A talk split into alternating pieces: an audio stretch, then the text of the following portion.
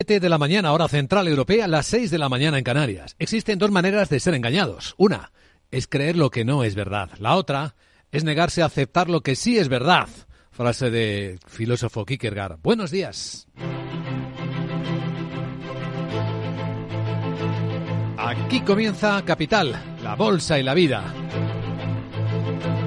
Y despertamos este miércoles con nuevos máximos de 34 años en la bolsa de Tokio mercados aparentemente tranquilos, pero tensiones geoestratégicas importantes. Nos preocupa la situación en Ecuador, donde ha estallado un conflicto armado interno claramente esta noche.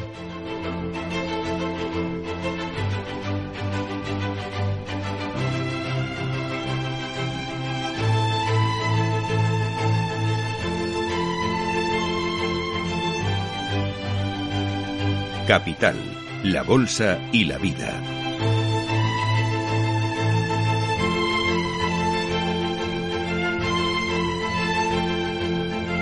Luis Vicente Muñoz.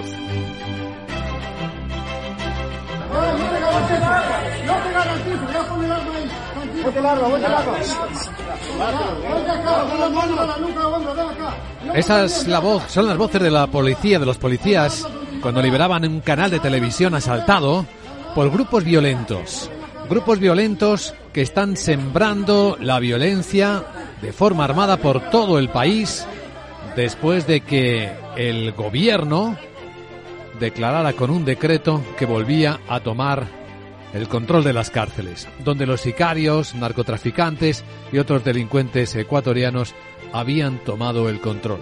El presidente de Ecuador no solo ha tenido que hacer esto, sino ha tenido que declarar conflicto armado interno en el país para autorizar a las Fuerzas Armadas, al ejército, a que salga a garantizar la seguridad y declara y señala a organizaciones que llama terroristas y actores eh, bien conocidos en el país y que, bueno, a, a, nadie se le escapa en la terrible historia de sicarios de Ecuador. Los Águilas, los Águilas Killer, el AK-47, los Caballeros Oscuros, los Chon Killer son los nombres de estos delincuentes.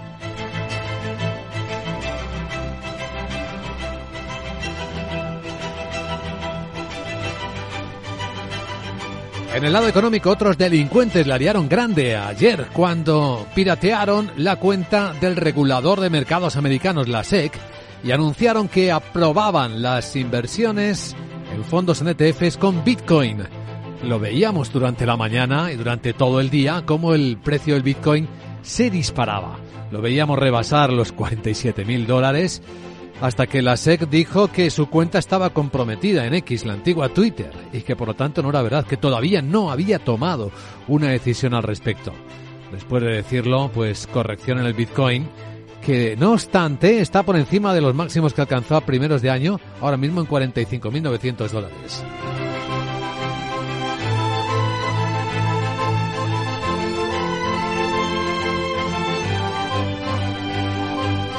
El mundo económico viene más agitado hoy por protagonistas, por gigantes como BlackRock, que va a recortar 600 empleos, es un 3% de la plantilla. La industria lleva unos años que no son del todo buenos. De hecho, la competencia de los bonos, de la deuda pública, pues le está restando actividad. Algo más serio, el recorte de empleo en Twitch, famoso canal de televisión bastante libre, va a recortar el 35% del personal, porque tampoco está consiguiendo sus objetivos en un mundo cada vez más fragmentado, más competitivo, en el que el desafío va a ser intentar que la desaceleración económica no se lleve por delante la riqueza de países, de empresas y de familias. Hoy lo veremos en la agenda del foro de Davos que se va a presentar.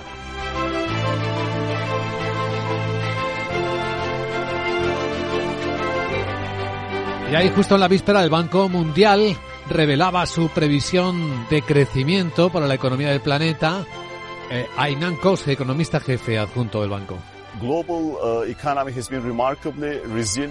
Reconocía que la economía mundial se ha mostrado notablemente resiliente, resistente a pesar del aluvión de perturbaciones, pero la desaceleración sigue. De hecho, este será el tercer año de ralentización del crecimiento mundial. El crecimiento se situará en torno al 2,4, 2,6% fue el año pasado, y la economía mundial sigue enfrentándose a multitud de riesgos.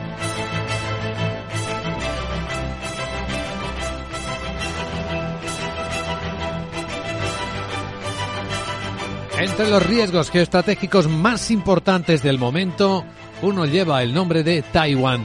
Estamos cerca de las elecciones. Contaremos en unos instantes cómo están las tensiones con la China continental, algunos malentendidos con los supuestos globos espías y un informe de Bloomberg que calcula que el impacto económico en la economía mundial si estallara un conflicto entre China y Taiwán sería muy, pero que muy superior al daño que ha provocado la invasión rusa de Ucrania.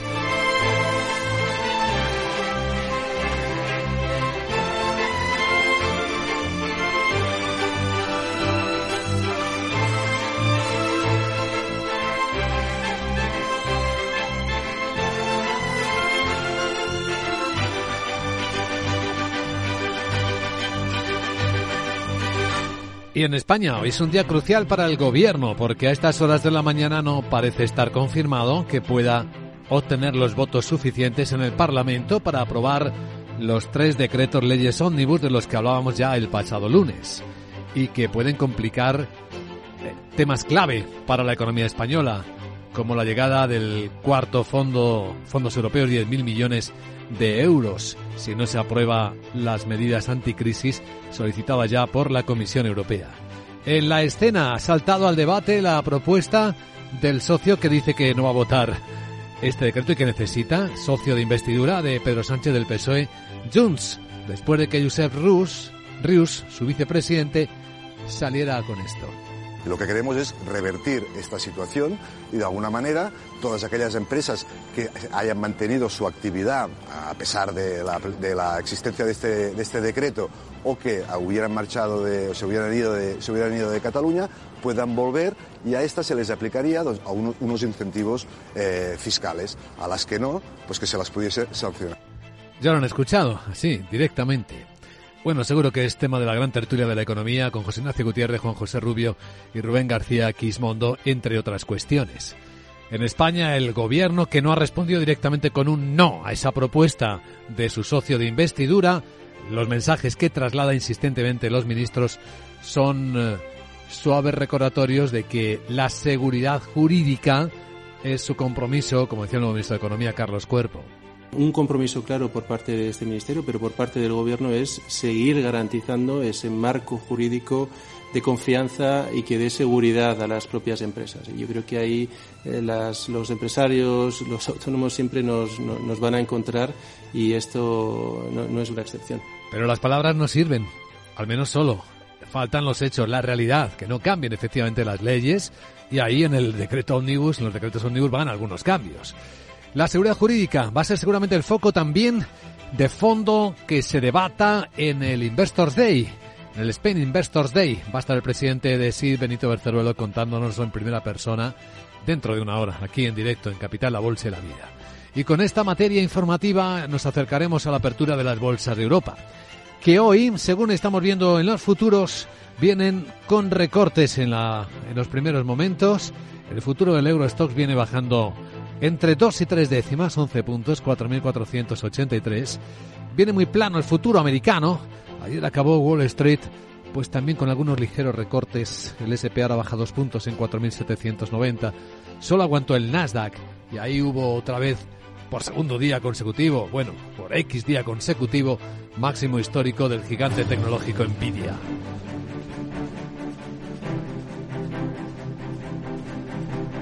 En un minuto, Capital Asia, vamos a actualizar la información con últimos datos de inflación moderándose en Australia, con los nuevos récords de la bolsa de Tokio y con una escena global que vamos a situar en su contexto a continuación con Miguel San Martín. Empecemos por la previsión, la visión de crecimiento global que tiene el Banco Mundial. Espera un 2,4 este año pero baja ya tres décimas la del que viene hasta el 2,7.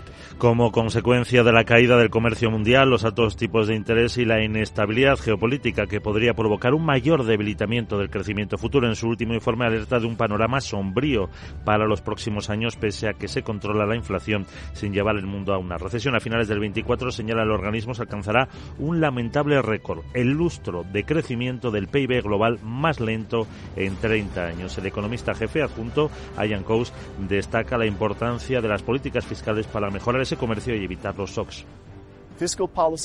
La política fiscal tiene, tiende a ser más procíclica, más volátil en los exportadores de materias primas que en otros países. Por ello, eh, estas economías experimentarán ciclos de auge y caída. Y estos ciclos suponen un enorme lastre para el crecimiento económico. La aplicación de políticas fiscales disciplinadas, normas fiscales, tipo de cambio capaces de absorber estas perturbaciones de los productos básicos y, por supuesto, el acceso a los mercados financieros internacionales pueden superar una gran diferencia a la hora de reducir la volatilidad fiscal. El Banco Mundial reconoce que China y Oriente Medio son ahora las principales preocupaciones. El gigante asiático solo crecerá el 4,5 en 2024 y dos décimas menos el año siguiente. Para la Unión Europea y Estados Unidos rebaja el crecimiento del PIB en este ejercicio seis décimas a 0,7 para el bloque comunitario y al 1,6 para la primera economía del mundo. Otras previsiones de la OCDE. El impuesto mínimo global a las multinacionales hará que la recaudación fiscal mundial suba entre un 6,5% y un 8%. Este año ya se empieza a aplicar en la Unión Europea, en Reino Unido, Japón, Corea del Sur o Canadá. Se comprometen a aplicar ese tipo mínimo del 15% para los beneficios de las grandes empresas, con lo que los ingresos pueden rozar los 200.000 millones de dólares anuales. Reconoce que la principal consecuencia de este impuesto es que se reducirán los beneficios de estas compañías, en algún caso hasta en un 70%, pero contribuirá a una mayor equidad entre las multinacionales y otras empresas. Hoy prestaremos atención al informe de riesgos globales que se publica antes de celebrarse el foro de Davos. El objetivo de la cita de este año es buscar formas de cooperación internacional que eviten una década de bajo La nueva edición del foro que comienza la semana que viene y cuyo programa cuenta con una cifra récord de participantes entre líderes empresariales y políticos. Más de 2.800 personas se va a reunir en esa localidad de los Alpes suizos con temas como asumir los nuevos retos que plantea la inteligencia artificial o la ciberseguridad para la economía, la transformación de esa inteligencia artificial en motor de la economía o la biotecnología. También se debatirán por los más de 800 consejeros delegados de las principales multinacionales. Reconstruir la confianza en un mundo golpeado por los conflictos será el el lema principal del foro al que acudirá una cifra también récord de 60 jefes de Estado y de Gobierno. Sí, entre los conflictos tenemos eh, de nuevo uno nuevo esta noche en Ecuador, bueno, renovado porque la violencia viene de atrás pero en el foco está y sigue estando la guerra en Gaza. El secretario de Estado de Estados Unidos, Anthony Blinken, pide nuevamente al primer ministro israelí, a Benjamin Netanyahu, que evite daños a los civiles en Gaza. Y ha reiterado en Tel Aviv la necesidad de llegar a una paz duradera para los israelíes, los palestinos y al resto de la región. Blinken se ha entrevistado con varias autoridades que han instado a incrementar la presión sobre Irán para evitar una escalada. Además, ha reafirmado su apoyo al derecho de Israel a evitar que ocurra otro 7 de octubre y anuncia Blinken planes con la ONU para mejorar la situación de los civiles. También hemos discutido hoy la transición del fase de la campaña militar de Israel en Gaza. Seguimos ofreciendo nuestros mejores consejos sobre cómo Israel puede lograr su objetivo esencial de garantizar que el 7 de octubre no se repita jamás. Creemos que Israel ha logrado avances significativos hacia ese objetivo. A medida que la campaña de Israel pasa a una fase de menor intensidad en el norte de Gaza y mientras su ejército reduce las fuerzas, hemos acordado hoy un plan para que Naciones Unidas lleve a cabo una misión de evaluación.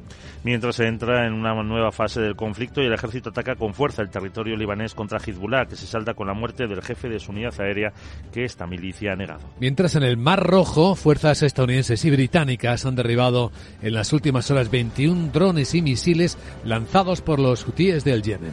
El Comando Central de Estados Unidos informa que no ha habido heridos y eh, también de que el ataque era el número 26 contra rutas marítimas comerciales. Los hutíes han prometido continuar hasta que Israel detenga el conflicto en Gaza y advierten de que atacarán a los buques, eh, a los buques de guerra estadounidense si ellos mismos son atacados. Bueno, y máxima atención a Ecuador después de que el presidente haya firmado un decreto ejecutivo declarando conflicto armado interno para permitir que el ejército intente garantizar las, en las calles la seguridad. De momento no lo ha conseguido mucho. La noche ha sido de gran violencia. Parece que hay muertes. Ha habido muchos saqueos. Un grupo violento arma, ha entrado en un canal de televisión ya liberado. Efectivamente, había, eh, se ha unido ese ataque simultáneo de grupos armados por las calles que han asaltado centros comerciales eh, y sobre todo en Guayaquil, la segunda ciudad del país, se ha convertido en epicentro de los ataques del crimen organizado que el almirante Jaime Vela califica de terroristas. El presente y el futuro de nuestra patria está en juego y ningún acto de terror nos hará claudicar. No vamos a retroceder ni a negociar. El bien, la justicia y el orden no pueden pedirle permiso ni agacharle la cabeza a terroristas. Estamos actuando con firmeza y contundencia en contra de todo intento de desestabilización y caos que se pretende realizar dentro del territorio nacional. El país eligió en octubre presidente Daniel Novoa tras una campaña electoral en la que fueron asesinados varios candidatos. Novoa ha ordenado a las Fuerzas Armadas ejecutar acciones militares y ya la noche anterior había declarado de estado de excepción y el toque de queda durante 60 días tras la fuga de la cárcel de Adolfo Macías, un peligroso líder de una banda criminal y de que estallaran en seis cárceles del país. Entre las decisiones que ha levantado esta violencia está la de volver a controlar las cárceles, algo a lo que los grupos de narcotraficantes, de delincuencia organizada, se oponen de esta manera tan violencia, tan violenta. En América también estamos siguiendo la tensión económica en Cuba.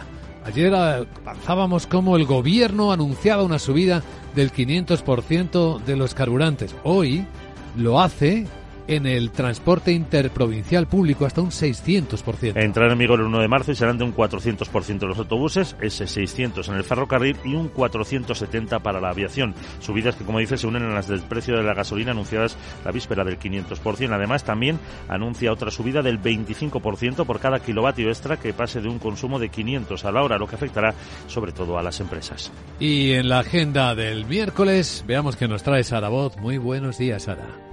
Muy buenos días Luis Vicente, vamos con la agenda del miércoles y te cuento que Francia publica el dato de producción industrial de noviembre e Italia ventas al por menor del mismo mes. Además habrá emisión de deuda en Reino Unido, Italia y Alemania. En Estados Unidos se darán a conocer las ventas del comercio mayorista y los inventarios de crudo y destilados. Además, la Organización Internacional del Trabajo publica su informe anual Perspectivas Sociales y del Empleo en el Mundo. Y, en España, atención atención que comienza el Spain Investor Day en el que intervendrán, entre otros, el vicepresidente del Banco Central Europeo, Luis de Guindos o el gobernador del Banco de España, Pablo Hernández de Cos. Casi nada. ¿A qué sí? Ahora una pregunta. ¿Cuál? ¿Dónde está la sede de Sara Enterprises? Pues- ¿Eso se puede cambiar? Es que si me dan dinerito por irme a Cataluña ya sabes, A ver, ¿no? Sara. ¿Nos vamos para allá? Luego nos venimos otra vez y si hace falta nos volvemos a ir para cobrar otra vez. qué máquina. Jeje. ¿Negocio seguro? ¿A qué sí? Bueno. Si es que tengo unas ideas. Sí. Chao. Es una máquina de pensar en generar ingresos para ti, claro, aunque qué mejor lugar que la nube para tener la sede social a salvo de las ocurrencias políticas, querida Sara. Bueno, ya en serio, vamos a tomar la temperatura del mercado asiático porque está y acaba de cerrar muy caliente el japonés. Tienes 30 segundos para imaginar, para imaginarte el futuro, o como te gustaría que fuese, para imaginarte el mundo, el tuyo, o el que heredarán las generaciones que llegan, un mañana en el que podamos hacer que las cosas sucedan. Imagínate lo que quieras, lo que te emociona, lo que podremos lograr. Si en los últimos 100 años la tecnología nos ha permitido conectar como nunca la vida de las personas, imaginémonos todo lo que seremos capaces de hacer en los próximos 100. Telefónica, imaginémonos.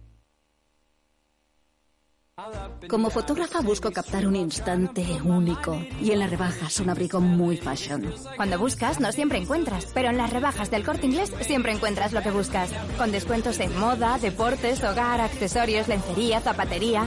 Del 7 de enero al 29 de febrero, las rebajas del corte inglés. En tienda web y app. Capital Radio, 10 años contigo.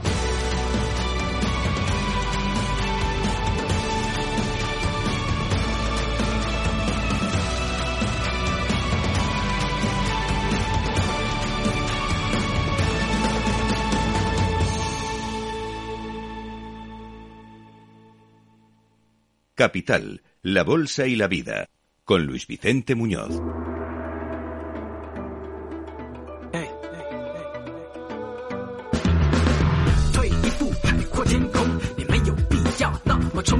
Podríamos decir en Capital Asia, en esta crónica de mercados asiáticos, que la sesión ha sido mixta este miércoles, pero ha habido una bolsa que ya ha cerrado y que ha brillado con otro máximo de 33, 34 años ya, ¿no? Porque con lo que ha subido el Nikkei esta noche, pues ahí lo tenemos en esos niveles impresionantes. Una subida además del 2,08% en los 34.465 puntos.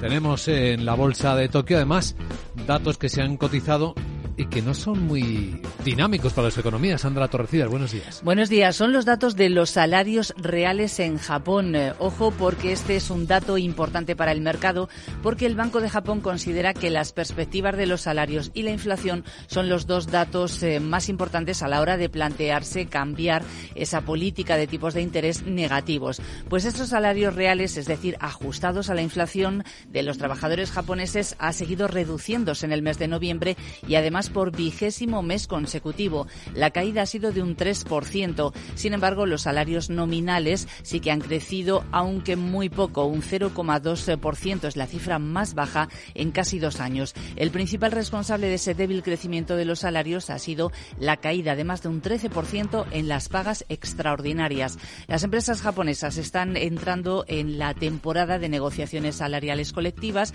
conocida allí como Sunto, que culmina en el mes de marzo. Y el mayor grupo sindical del país, que se llama Rengo, ha declarado que va a pedir al menos un 5% de aumento salarial. Bueno, pues ya ven cómo están los salarios y cómo está la bolsa. Como si nada pasara, todo lo contrario, como si la expectativa fuera extraordinaria. En claro contraste con la situación en China, donde el mal comienzo del año tiene continuidad. La caída de la bolsa de Hong Kong ahora es cercana al 1%. Y cuidado con la tensión que parece estar generándose ante la proximidad de las elecciones en Taiwán. Sí, esa bolsa de Hong Kong acumula una racha de bajadas de siete días consecutivos y la bolsa china está en niveles que no se veían desde febrero de 2019, es decir, hace cinco años. Entre otras cosas, está pesando esa incertidumbre en torno a las próximas elecciones presidenciales y parlamentarias eh, que se van a celebrar en Taiwán este mismo sábado. El pasado ayer martes, el gobierno de Taiwán emitió una alerta aérea errónea después de que un cohete chino que transportaba un científico sobrevolara el sur de Taiwán y que fue confundido con el lanzamiento de un misil. El asunto ha desatado allí una, una tormenta política en la isla. La oficina presidencial dice que el equipo de seguridad nacional ya ha analizado toda la información y que ha concluido que el lanzamiento no ha supuesto un intento de injerencia de China antes de las elecciones. El gobierno de Taipei ha acusado en repetidas ocasiones a, a Pekín de intentar interferir en esas votaciones, ya sea por medios militares, políticos o económicos. China ha calificado esas acusaciones de trucos sucios. Bueno, van con mucho cuidado, porque los analistas internacionales prevén que si llegase a estallar un conflicto entre China y Taiwán, el impacto económico, la economía del mundo, bueno, lo que ha ocurrido de impacto con la invasión rusa de Ucrania sería algo mínimo comparado con lo que podría suceder aquí. Sí, se quedarían pequeñas las cifras de la guerra de Ucrania, de la pandemia del virus y de la crisis financiera mundial, porque los economistas consultados eh, o los cálculos que ha realizado Bloomberg Economics eh, dicen que el precio rondaría los 10 billones de dólares, lo que equivaldría a cerca del 10% del PIB mundial. Taiwán fabrica la mayoría de los semiconductores avanzados del mundo. Se verían eh, estancadas las líneas de producción de ordenadores, de teléfonos inteligentes, también de automóviles y de otros sectores que utilizan chips. Además, el estrecho de Taiwán es una de las rutas marítimas más transitadas del mundo. En caso de guerra, la economía de Taiwán quedaría diezmada. Bloomberg Economics calcula un golpe del 40% para su PIB. También se vería afectado el PIB de China con una caída de casi un 17%. Estados Unidos, aunque está más lejos, del centro de acción. Eh, eh, por ejemplo, hay empresas como Apple que dependen de la cadena de suministro de esos productos asiáticos y el PIB se reduciría un 6,7%. Y un dato para cerrar la noche en Australia. Inflación que sube al menor ritmo de los últimos dos años. Un 4,3% en el mes de noviembre, mínimo de casi dos años como señalas. La subyacente también se ha reducido y esto refuerza la expectativa de que los tipos de interés no van a necesitar más subidas. Esto es Capital Asia.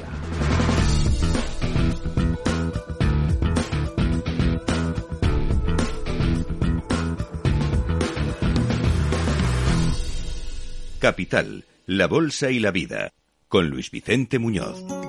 Enseguida hablamos de Grifols, pero antes, un tecnovide, Roberto Espinosa, economista experto en tecnología. Hola, Roberto. Hola, Luis Vicente, buenos días. Hemos empezado un año en el que la amenaza china sobre la industria automóvil europea ya ha dejado de ser una predicción para ser una realidad obvia a todo el mundo. En muchos países europeos, un coche eléctrico chino fue el más vendido el año pasado en este segmento. Y esto era muy predecible. Si la fabricación está subvencionada en China y la compra está subvencionada en Europa, lo raro sería que hubiera pasado algo diferente. Lo que a todo pasado también parecía inevitable, pero no deja de ser sorprendente, es que una empresa como BYD sea el mayor fabricante de coches eléctricos. Una empresa que nació centrada en la fabricación de baterías recargables y que fue entrando en mercados de productos finales que utilizaban sus propias baterías. Traté hace ya muchos años con ellos cuando empezaron a vender tablets con Android, cuando ya tenían un negocio enorme de teléfonos móviles en China. Los coches eléctricos parecen ahora un paso obvio para ellos. Por eso tampoco sorprende que probablemente el coche más esperado de este año sea el que ha anunciado Xiaomi, sí, la marca de móviles, también China. Tampoco sorprenderán las barreras arancelarias que la Unión Europea levantará más pronto que tarde a la importación de coches chinos. Parece lógico, al menos ahora, que los titanes del automóvil eléctrico de hoy son los expertos en baterías recargables del pasado. Y no tenemos ninguno de esos en Europa. De momento. Gracias, Roberto.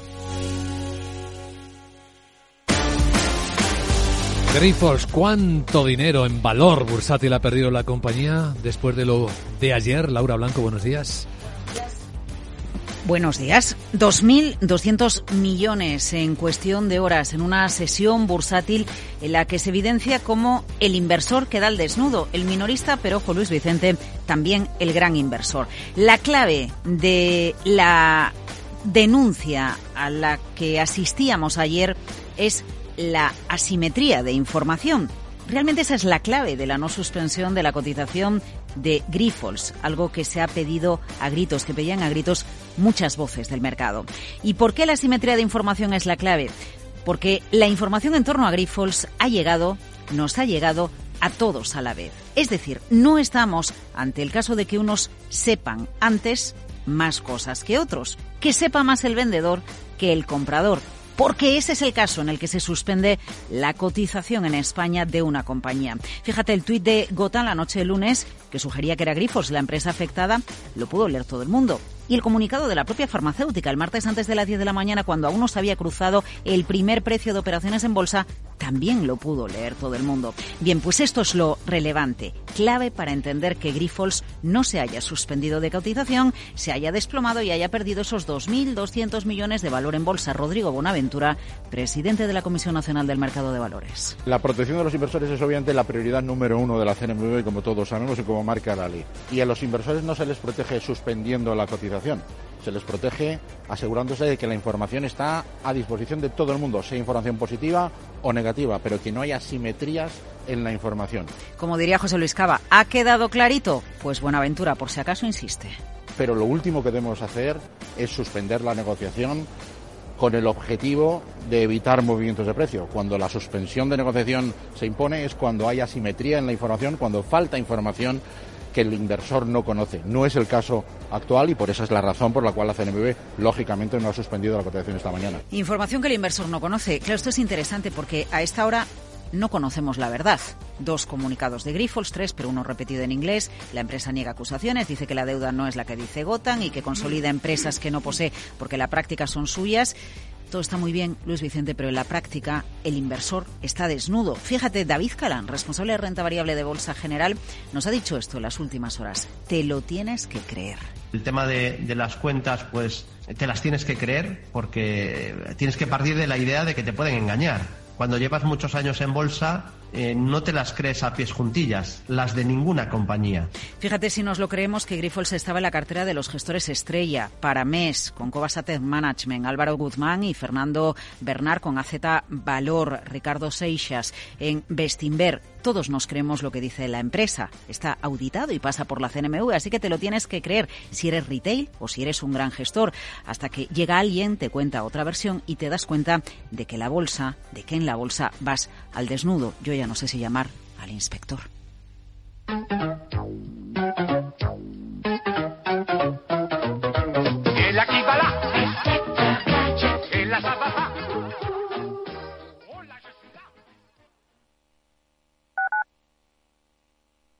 Capital Radio 103.2 Inversión Inmobiliaria acompaña al mercado inmobiliario en este nuevo ciclo. Todos los jueves de 10.30 a 13 horas, el inversor encontrará las claves para realizar su mejor inversión. La mañana de los jueves en Capital Radio tomamos el pulso al sector inmobiliario. Noticias, análisis de mercado y debates donde los protagonistas del sector podrán contar en primera persona los retos a los que se enfrenta el ladrillo. Inversión Inmobiliaria pone la voz al sector inmobiliario. Aquí, en Capital Radio. Información, análisis, previsiones, recomendaciones, todo lo que necesitas saber para tomar tus decisiones de inversión en Mercado Abierto, de 4 a 7 de la tarde con Rocío Arbiza, Capital Radio.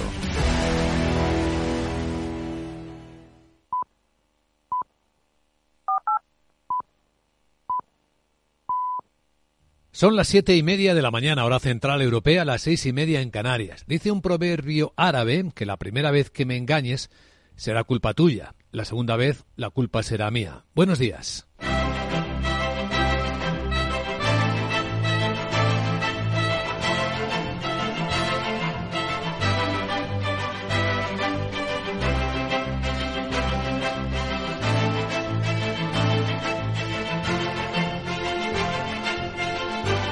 Capital, la Bolsa y la Vida, con Luis Vicente Muñoz.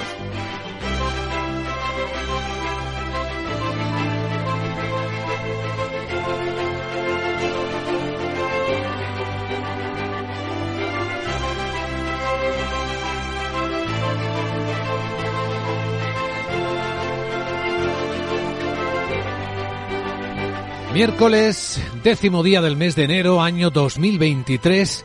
El día despierta con preocupación mundial sobre Ecuador. Esta noche el presidente Daniel Novoa se ha visto obligado a declarar conflicto armado interno, autorizar al ejército a intentar controlar la seguridad del país después de una oleada de violentos asaltos a comercios, a empresas, incluso a un canal de televisión que tuvo que ser liberado por la policía. La situación se ha complicado después de la huida de la cárcel de un peligroso delincuente y de que el gobierno asumiera por decreto que volvía a, controlar la situación de las cárceles. Lo que hemos escuchado decir en la televisión durante la noche al almirante eh, Jaime no, al sí, sí, al almirante Jaime Vela, al jefe de Estado Mayor del Ecuador, es que usarán la fuerza para controlar la situación. Los sucesos de hoy son la muestra de que las acciones y decisiones emprendidas por el gobierno nacional afectan gravemente las estructuras criminales y como respuesta han desatado una ola de violencia para atemorizar a la población. Para ello han cometido actos sangrientos y sin precedentes en la historia de la nación, pero a pesar de su brutal maldad, este intento fracasará. Pues esa situación es una de las preocupaciones con las que despertamos hoy. Hay otros conflictos que seguimos con atención en Gaza, no hay muchas novedades. Sigue el secretario de Estado Blinken en la zona de Gaza, eh, en la zona de en Israel, más que en Gaza. Hablando con el primer ministro Netanyahu, al quien ha pedido que se pase ya a una siguiente fase con menor presencia del ejército en la zona norte de la franja de Gaza y que haya un equipo de verificación de Naciones Unidas que pueda entrar en la zona una vez que se han cumplido los primeros objetivos militares. De la situación en la guerra de Ucrania no hay tampoco muchas novedades esta noche sí la hay en términos económicos de una tensión creciente y es eh, la que está viviendo la isla de Taiwán ante la proximidad de las elecciones y con la presión de China recordando que antes o después Taiwán formará parte de una sola China. Ha habido algunos incidentes con un confundido globo científico, satélite científico, confundido con un globo espía, incluso hasta con un misil que ya ha sido aclarado. Y hay un informe de Bloomberg Economics eh, calculando que el impacto económico si se produjera una invasión y un conflicto entre China y Taiwán sería muy superior al que tuvo la pandemia de la COVID, incluso la guerra de Ucrania, la, la invasión rusa en la economía del mundo.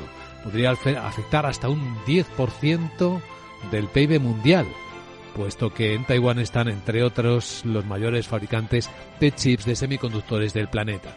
Uno de ellos, TSMC, ha publicado cuentas esta noche y ha batido las expectativas. Es uno de los protagonistas en el lado asiático. La otra es la bolsa de Tokio, que ha marcado niveles que no se veían en 34 años. Espectacular la subida de la bolsa de Tokio, hoy un 2% arriba cuando las chinas siguen estando en negativo, recortes cercanos al 1%. A esta hora todavía están abiertas. Los futuros del mercado europeo apuntan a que el miércoles va a empezar en las bolsas otra vez suavemente negativo. Dos décimas, tres. Viene bajando ahora mismo el futuro del Eurostox en 4.481. Una décima baja el futuro americano. El SP en 4.789. Aunque el Nasdaq volvió a cerrar plano ligeramente positivo y empresas tecnológicas como Nvidia marcó otra vez otro máximo de todos los tiempos. Nos ocuparemos del mercado y de sus protagonistas, entre los que va a estar Boeing, su CEO ha reconocido los errores con el accidente del 737 y en España pues estará el caso de Grifols, al que seguiremos. Hay muchos gestores estrella de fondos de inversión atrapados en esa compañía. Y luego en el debate económico, pues hoy es un día clave para el gobierno de España, porque lleva al Parlamento tres decretos, leyes eh, ómnibus, con un montón de cosas que uno de sus socios de investidura, Junts, pues dice que va a votar que no, porque no quiere participar en uno de los elementos que contiene uno de ellos, que cree que a él, a su fugado eh, Carlos Puigdemont, a su miembro fugado, le puede complicar el futuro judicial. De momento, en el debate se ha planteado por Junts, para intentar llevar más el agua a su lado, una idea que el vicepresidente Josep Rius decía de esta manera. Lo que queremos es revertir esta situación y de alguna manera todas aquellas empresas que hayan mantenido su actividad a pesar de la, existencia de este, de este, decreto o que hubieran marchado de, o se hubieran ido de, Cataluña puedan volver y a estas se les aplicaría unos incentivos eh, fiscales. A las que no, pues que se las pudiese sancionar.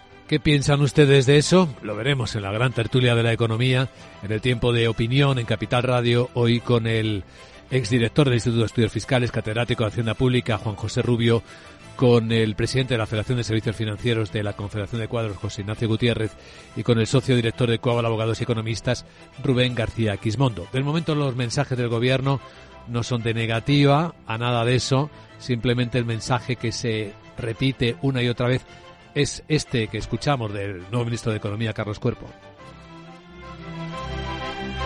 Un compromiso claro por parte de este ministerio, pero por parte del Gobierno es seguir garantizando ese marco jurídico de confianza y que dé seguridad a las propias empresas. Yo creo que ahí eh, los empresarios, los autónomos siempre nos, van a encontrar y esto no, es una excepción. Pues ahí tenemos una parte del debate en España. Hay más cosas que también seguiremos viendo. En un instante vamos a presentar ya el informe de preapertura de los mercados europeos situando a los activos en su movimiento, en particular al Bitcoin, que después de que hackearan la cuenta de la SEC, del regulador de Estados Unidos, y alguien escribiera que habían autorizado los ETF sobre Bitcoin, se disparó la cotización. Bueno, es que subió por encima de los 47 mil dólares. Ahora mismo aquí en las pantallas de XTV lo tenemos en, bueno, rozando los 46 mil. Ha recogido beneficios pero aunque la Fed ha dicho que todavía no ha tomado una decisión, el mercado parece sigue, que sigue descontando un caso afirmativo.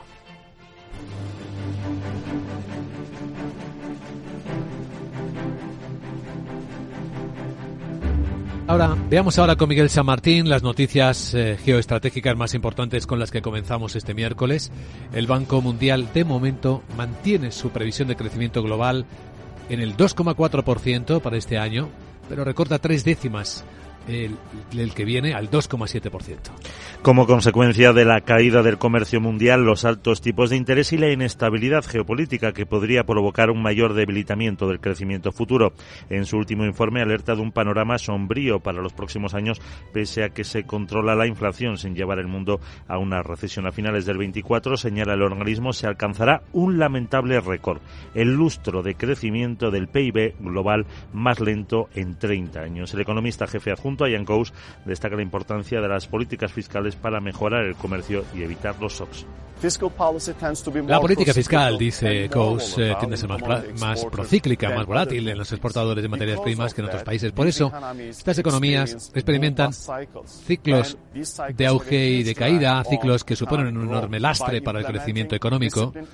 La aplicación de políticas fiscales disciplinadas, normas fiscales, tipo de cambio capaces de absorber estas perturbaciones de los productos básicos y, por supuesto, el acceso a los mercados financieros internacionales pueden suponer una gran diferencia a la hora de reducir la volatilidad fiscal. El Banco Mundial reconoce que China y Oriente Medio son ahora las principales preocupaciones. El gigante asiático solo crecerá el 4,5% en 2024 y el 4,3% en 2025 para la Unión Europea y Estados Unidos rebaja el incremento del PIB en este ejercicio seis décimas a 0,7% para el bloque y al 1,6% para la primera economía del mundo. Otra previsión del día es la de la OCDE. La recaudación por el impuesto mínimo global a las multinacionales permitirá que la propia recaudación fiscal de los países crezca en el mundo este año entre el 6,5 y el 8%. Es que este año ya se empieza a aplicar en la Unión Europea y en Reino Unido, Japón, Corea del Sur o Canadá. Se comprometen a aplicar ese tipo mínimo del 15% para los beneficios de las grandes empresas, con lo que los ingresos pueden rozar los 200.000 millones de dólares anuales. Reconoce que la principal consecuencia de este impuesto es que se reducirán los beneficios de esas compañías hasta un 70%, pero que contribuirá a una mayor equidad entre las multinacionales y otras empresas. Hoy se publica el informe de riesgos globales del Foro de Davos. El objetivo de la cita de este año es buscar formas de cooperación internacional que eviten una década de bajo crecimiento. La nueva edición, que comienza la semana que viene y cuyo programa cuenta con una cifra récord de participantes entre líderes empresariales y políticos. Y es que más de 2.800 personas se van a reunir en esa localidad de los Alpes suizos con temas como eh, la inteligencia artificial o la ciberseguridad y los retos que plantean para la economía. Habrá más de 800 consejeros delegados de las principales multinacionales. Reconstruir la confianza en un mundo golpeado por los conflictos será el lema principal del foro al que acudirá una cifra también récord, 60 jefes de Estado y de Gobierno. Pues entre los conflictos, el desatado y con enorme violencia durante la noche en Ecuador y que ha llevado al presidente a declarar este conflicto armado interno, así lo ha llamado Daniel Novoa. Bueno, la policía ha tenido que intentar parar los saqueos, incluso liberar a los rehenes de un canal de televisión. Y todo eso se ha unido al ataque simultáneo de grupos armados por las calles que han asaltado centros comerciales, eh, han tomado pues diversas ciudades, sobre todo en Guayaquil, que es la segunda del país, que se ha convertido en el epicentro de los ataques de estos grupos del crimen organizado que el almirante Jaime Vela califica de terroristas. El presente y el futuro de nuestra patria está en juego y ningún acto de terror nos hará claudicar. No vamos a retroceder ni a negociar. El bien, la justicia y el orden no pueden pedirle permiso ni agacharle la cabeza a terroristas. Estamos actuando con firmeza y contundencia en contra de todo intento de desestabilización y caos que se pretende realizar dentro del territorio nacional. El país, recordamos, eligió en octubre presidente a Daniel Novoa tras una campaña electoral en la que fueron asesinados varios candidatos. Novoa ha ordenado a las Fuerzas Armadas ejecutar acciones militares y ya la noche anterior había declarado el estado de excepción y toque de queda durante 60 días tras la fuga de la cárcel de Adolfo Macías, un peligroso líder de una banda criminal y de que estallaran motines en diversos centros penitenciarios penitenciarios del país que quieren volver a ser de control público. Y en Cuba lo que anuncia hoy el gobierno en medio de su importante crisis económica es una subida de las tarifas del transporte interprovincial hasta un 600%. Entrarán en vigor el 1 de marzo y serán del 400% en los autobuses, del 470 para los aviones y de ese 600 para el ferrocarril. Subidas que se unen a las del precio de la gasolina anunciadas la víspera de un 500%. También habrá un alza del 25% por cada kilovatio extra que pase de un consumo de 500 a la hora lo que va a afectar sobre todo a las empresas. Y en el debate económico en España ha sido la patronal catalana Fomento del Trabajo la que ha rechazado muy rápidamente la propuesta de Junts de sancionar a las empresas que no quieran volver con su sede social principal a Cataluña. Así como la idea de incentivar a las que vuelvan a trasladar sus sedes a la comunidad o las que han seguido allí. El presidente de Aragón, Jorge Azcón, ha anunciado que si finalmente el gobierno acepta la propuesta de Junts, acudirá a los tribunales para que se cumpla la legalidad. Y el presidente de la COE, Antonio Garamendi, critica que el gobierno siempre eh, por decreto. A mí los reales decretos no me gustan nada. Es decir, y lo digo porque es o lo tomas o lo dejas. Es decir, estamos hablando, estamos hablando permanentemente de diálogo, de cómo nos llevamos bien, y luego te meto real decreto, para empezar, que es lo, bueno, lo mismo que ese diálogo que me han planteado. Es decir, que este es así te lo comes. Y el problema es que ahora no es real. La COE ha iniciado además una consulta interna entre los sectores más afectados por el incremento del SMI para conocer su opinión sobre la subida del 4% para 2024 que propone trabajo. La decisión de sumarse al acuerdo no se tomará en una reunión extraordinaria del Comité Ejecutivo que podría convocarse antes del viernes, que es el día de la reunión otra vez con los sindicatos. Así es. ¿Y hoy de qué es el día además? La agenda de Sara Voz nos adelanta citas que pueden tener impacto en los mercados. Buenos días, Sara. Cuéntanos. Muy buenos días, Luis Vicente. Vamos con un nuevo repasito a la agenda de Tuda y miércoles y te cuento que Francia publica el dato de producción industrial de noviembre e Italia ventas al por menor del mismo mes. Además habrá emisión de deuda en Reino Unido, Italia y Alemania. En Estados Unidos se darán a conocer las ventas del comercio mayorista y los inventarios de crudo y destilados. Además, la Organización Internacional del Trabajo publica su informe anual Perspectivas Sociales y del Empleo en el Mundo. Y, en España, atención atención que comienza el Spain Investor Day en el que intervendrán, entre otros, el vicepresidente del Banco Central Europeo, Luis de Windows o el gobernador del Banco de España, Pablo Hernández de Cos. Aunque ahora tengo que plantearte otro business. Después de lo que hizo ayer el Gozan ese ¿puedo yo crear una parecida? Eh, Saran Predictions. Digo que una empresa es mala malísima. Compro barato y me forro. Eh. ¿Es una buena idea? Mm. ¿Qué crees? Vamos a medias, que pero no, que no. si luego nos denuncian yo no sé nada. Jeje. Eh. Ahora me dices. Chao. Ese ejercicio de responsabilidad ajena no es muy competente, querida Sara.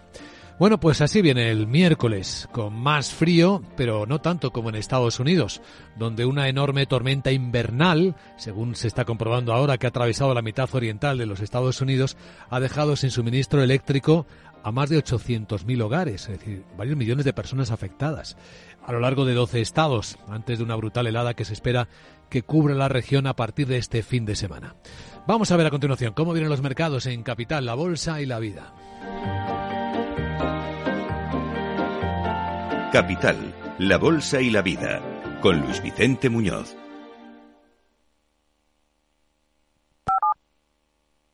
¿Quieres cobrar por operar con tu dinero?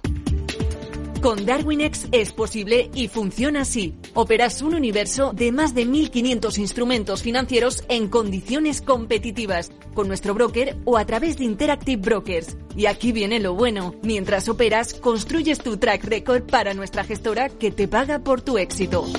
Llevamos más de 10 años impulsando el talento. Hemos atraído más de 95 millones de dólares de capital inversor y pagamos a nuestros mejores traders cientos de miles de euros al año en comisiones de éxito.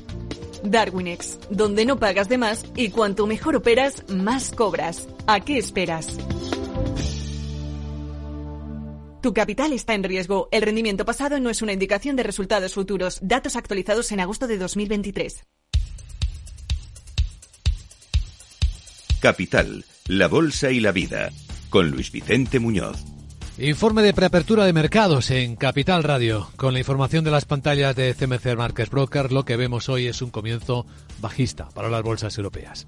En Alemania la tendencia es empezar con un recorte entre una y dos décimas. En el Eurostock, según su futuro, tres décimas de caída. 13 puntos, 4.481. El futuro americano viene armónico, el SP500, después de una sesión pues muy floja en Estados Unidos que comentaremos también enseguida. Ahora está bajando 4 puntos el SP en 4.788. ¿Dónde estamos? Sandra Torrecillas, buenos días. Buenos días. Pues es eh, previsible que hoy los inversores operen con mucha cautela, tanto en el mercado de renta variable como en el de renta fija, porque están esperando ese importante dato de inflación que se va a publicar mañana jueves en Estados Unidos. Las previsiones apuntan a una subida del IPC subyacente del 0,3% en diciembre y eso situaría la inflación anual en el 3,8%, el nivel más bajo desde mediados de 2021. Los inversores van a tener en cuenta también las palabras del miembro del Banco Central Europeo y gobernador del Banco de Portugal, Mario Centeno. Cree que el BCE va a recortar sus tipos de interés antes de lo que pensaba recientemente y no debería esperar hasta mayo para tomar esa decisión, ya que señala que no hay signos de presiones adicionales sobre la inflación. Por cierto, que el Tesoro Público Español va a colocar hoy deuda sindicada a 10 años. Ya ha dado el mandato a seis entidades financieras para esa emisión. Con esta colocación, lo que va a hacer es afrontar el próximo vencimiento de una emisión de obligaciones obligaciones a 10 años y que tiene un importe en circulación de unos 17.000 millones de euros. Entre los protagonistas del mercado europeo y en el de España va a volver a estar hoy Laura Blanco, Grifols. Sí, porque esperamos un nuevo comunicado por parte de la compañía, aclaraciones a la Comisión Nacional del Mercado de Valores y un encuentro de la responsable y del equipo de responsables de relaciones de inversores precisamente con los inversores. 2.200 millones de euros se esfumaron de capitalización en la jornada del martes. Dos preguntas. ¿Va a seguir bajando y el título? Esa es la primera. La segunda, ¿de quién es la responsabilidad? Claro, el único que habló ayer de palabra fue Rodrigo Buenaventura, presidente de la CNMV. En las cuentas de las compañías cotizadas hay varias líneas de defensa. El Consejo de Administración, que tiene la responsabilidad de las cuentas, las comisiones de auditoría y la auditoría interna, que tiene la responsabilidad del control, por supuesto, el auditor que verifica y audita las cuentas y, en último lugar, la CNMV, que tiene una serie de facultades de comprobación a posteriori adicionales. Y recordamos, la CNMV no suspendió la cotización de Grifols porque no hubo asimetría de información. Todos nos enteramos de todo a la vez. Pues así fue. Entre otros protagonistas también hoy en Europa, las inmobiliarias de Alemania. Sí, porque acabamos de conocer un informe del prestigioso Instituto DIW en el que asegura que el gasto en construcción se va a contraer este año por primera vez desde la crisis financiera. Es una mala señal para la industria inmobiliaria que sufre su peor crisis en décadas en Alemania. El volumen de construcción se va a reducir un 3,5% según calcula este instituto. ¿Y quién más? Pues ST Microelectronics, eh, que ha anunciado que va a establecer una nueva estructura para su organización con dos nuevos grupos. Por un lado, va a poner el negocio centrado en áreas como sensores y en otro, los productos digitales. Ojo también a Iberdrola Finanzas, que emite bonos híbridos por 700 millones de euros, o a Telefónica, que tiene ya asegurado más del 85% de su filial alemana a una semana de que concluya la OPA. Y la estadounidense Antrak, que ha encargado a ACS dos puentes por 1.300 170 millones de euros según el diario Expansión. Ojo también a Gestam porque abona dividendo de 0,07 euros brutos por acción. Y un protagonista más, la minera Vedanta Resources. Moody's le ha rebajado la calificación de los bonos, lo hace por segunda vez consecutiva desde el mes de septiembre y ojo porque cita alto riesgo de impago. Pues esto en el lado europeo. A continuación, la perspectiva del mercado, pero desde Wall Street.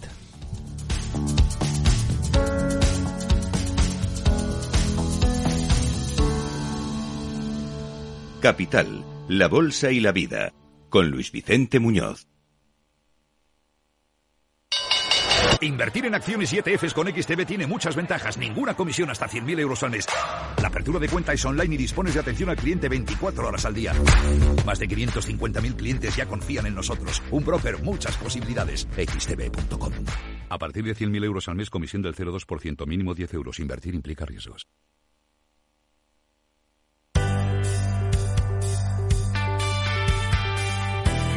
Pues del comportamiento americano de anoche, ¿qué destacaríamos, Miguel? Vamos a dejarlo en terreno mixto. El Dow bajó un 0,42% a la espera de datos de estos próximos días. El S&P 500 un 0,15 y se mantuvo en verde el Nasdaq apenas 9 centésimas impulsado por las grandes tecnológicas y esperamos para mañana ese IPC de diciembre y el viernes que comienza la temporada de resultados trimestrales con las cuentas de la gran banca. Eh, conoceremos JP Morgan Chase, Bank of America, Wells Fargo, Citigroup o BlackRock. Por sectores predominaron las pérdidas, sobre todo en las energéticas. Entre los 30 destacaron las caídas de Chevron del 2,5%, Dow más de un 2% y subidas para MSD, la farmacéutica del 0,9% o Walmart del 0,67%. Hemos eh, tenido también la atención en Boeing que perdió un 1,41%. Y atención sobre todo a Juniper, que se disparó un 22% en el S&P 500 ante una posible compra por parte de HP, según anunció de Wall Street Journal. Así HP fue la que más cayó en el S&P 500, casi 9%, eh, seguida de Eversource Energy del 7,5%. Las subidas en el S&P para Uniper, como he dicho, y también para Catalin del 5,87%. El bono del Tesoro estadounidense a 10 años subió al 4,01% y el petróleo también subió un poquito al 72,24 dólares el barril de West Texas. La historia de Uniper en el Wall Street Journal la contábamos en nuestro resumen de prensa internacional ayer ya a estas horas. Enseguida vamos a reanudarlo en unos minutos. Y sobre Boeing, habrá logrado parar la crisis su director ejecutivo, Dave Calhoun, porque ha reconocido abiertamente los errores del fabricante de aviones estadounidense, mientras más de 170 de sus aparatos siguen en tierra por cuarto día consecutivo. Dice, dijo que el personal de la compañía iba a asegurarse de que eh, un accidente como el que reventó el panel en vuelo del avión de Alaska Airlines en el aire nunca más podría volver a suceder.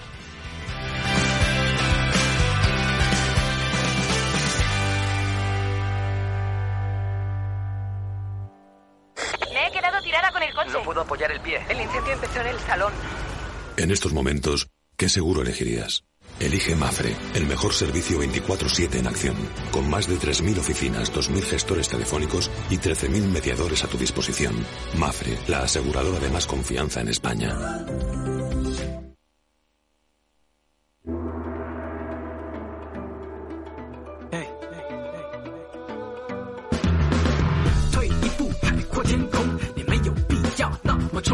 Y en el lado asiático, los mercados ya acercándose al cierre, pues muestran, bueno, algunos han cerrado, como la bolsa de Tokio, un comportamiento mixto. Tokio, brillante, un 2% de subida, incluso más.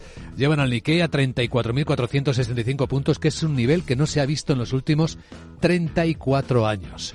En China siguen las caídas, Hong Kong del 1,2%. En Australia, que es otro de los focos, porque ha moderado la subida de la inflación, pues tenemos al índice principal de la bolsa australiana bajando siete décimas. Es lo más destacado en Asia.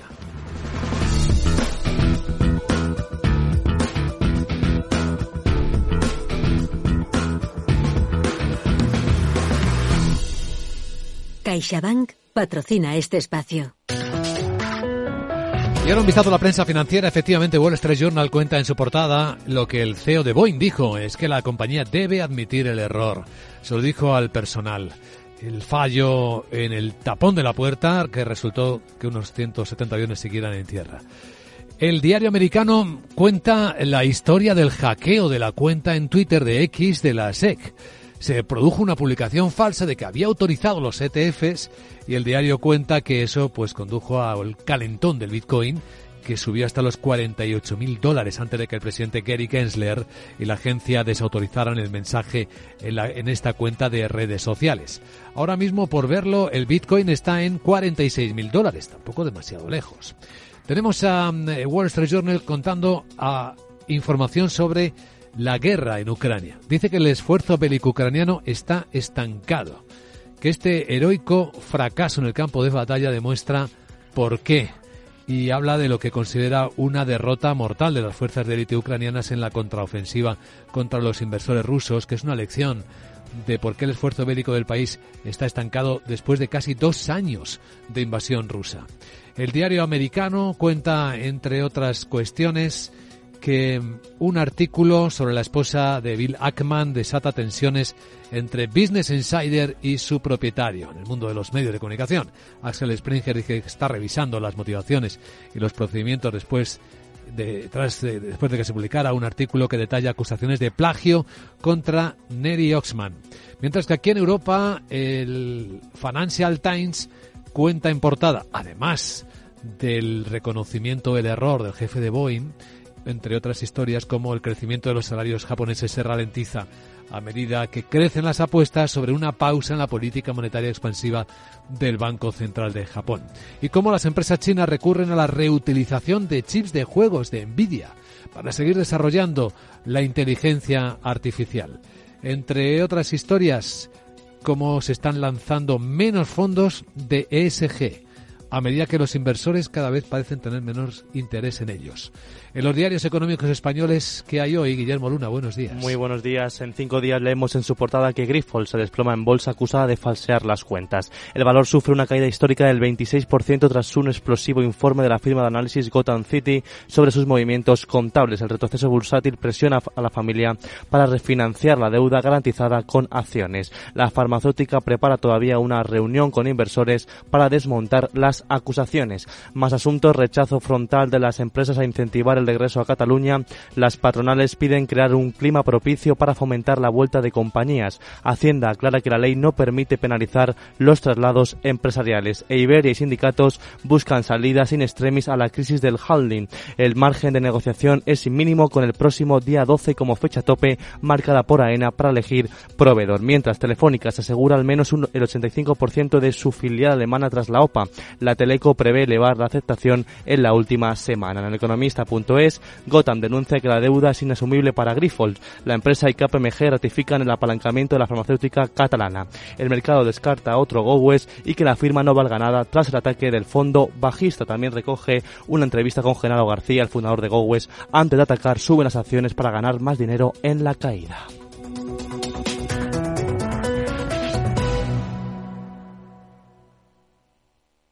CaixaBank ha patrocinado este espacio.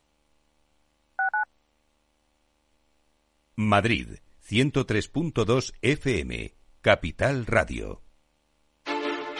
Industria, seguridad, tecnología, aeronáutica, innovación, empleo de calidad, defensa. Hablemos de defensa y seguridad, el primer programa de radio que da voz a la industria nacional de defensa. Los miércoles a partir de las tres y media de la tarde, hablemos de defensa y seguridad con Laura Blanco, de la mano de IDS. Capital Radio, 10 años contigo.